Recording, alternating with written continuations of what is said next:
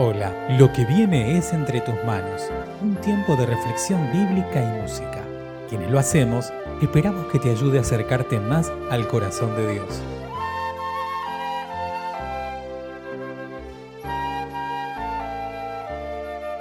Mi nombre es Emanuel Gro y te invito a que te unas conmigo en la siguiente oración. Padre bueno, gracias por la posibilidad que nos das de compartir tu palabra. Que esta palabra sea de consuelo, de ánimo y de guía para todos aquellos y aquellas que la escuchen. Danos, Dios mío, oídos abiertos, corazones sensibles para poner por obra tu palabra. En el nombre de Jesús, amén. Alabemos al Rey de Reyes y Señor de Señores. Nuestro Dios es quien merece toda gloria toda honra y toda alabanza. Cantemos. Su gloria cubrió los cielos y la tierra se llenó de su alabanza. Deslumbrará nuestros pies tu palabra viva, alimenta nuestra fe, tu sabiduría. Deslumbrará nuestros pies nuestra fe, tu sabiduría. Por toda la tierra, Señor, se oirán tus maravillas. Nuestra voz y nuestras canciones cuentan de ellas. Por toda la tierra, Señor, se oirán tus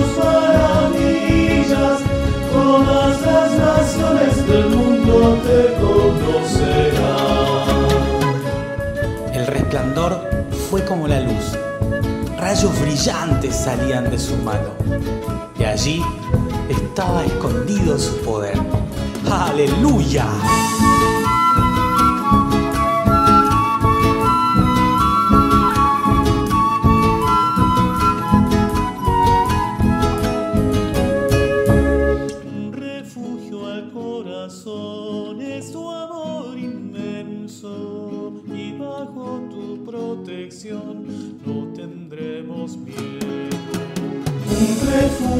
Corazón es tu amor inmenso y bajo tu protección no tendremos miedo. Por toda la tierra, Señor, se oirán tus maravillas. Nuestra voz y nuestras canciones cuentan de ellas por toda la tierra, Señor, se oirán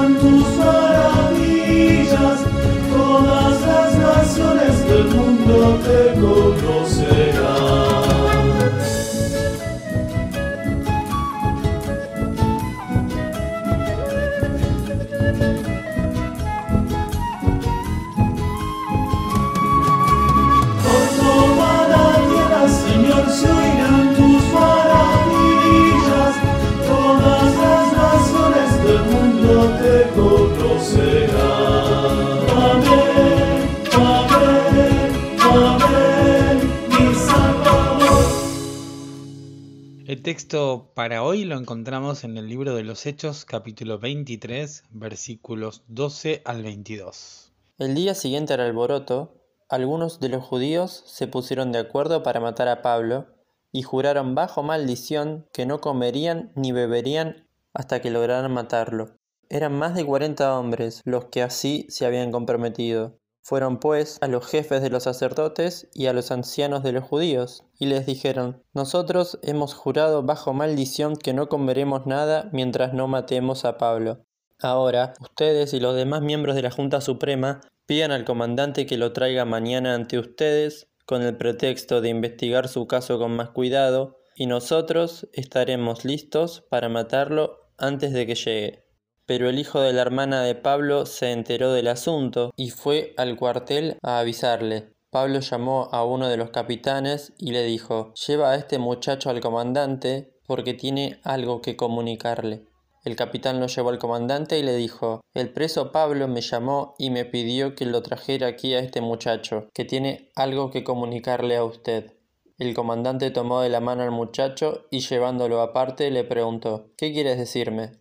El muchacho le dijo, los judíos se han puesto de acuerdo para pedirle a usted que mañana lleve a Pablo ante la Junta Suprema con el pretexto de que quieren investigar su caso con más cuidado. Pero no les crea, porque más de cuarenta de sus hombres lo esperan escondidos y han jurado bajo maldición que no comerán ni beberán hasta que maten a Pablo, y ahora están listos, esperando solamente que usted dé una respuesta. Entonces el comandante despidió al muchacho, mandándole que no dijera a nadie que le había contado eso. Siguiendo con el relato del capítulo 23 del libro de los Hechos, vemos que en este caso la tensión sigue.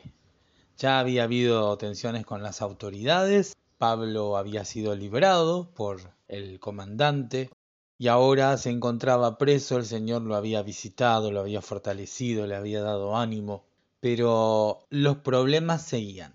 Un grupo de judíos planearon una emboscada para matar a Pablo. Fueron ante los principales y le dijeron, bueno, ustedes vayan, díganle al tribuno que cite a Pablo porque quieren averiguar algunas cosas acerca de él y nosotros antes de que se presente estamos preparados para matarlo. Se habían jurado bajo maldición no comer ni beber hasta que no hubieran cumplido el cometido de matar a Pablo. Sin embargo, el hijo de la hermana se enteró. Entonces fue a comentárselo a Pablo, llama a un centurión y le dice que el joven tenía que decirle algo al tribuno. Ahí es cuando el centurión lo lleva al joven ante el tribuno, el tribuno lo llama aparte y le cuenta todo lo que sabía. Una emboscada que no fue.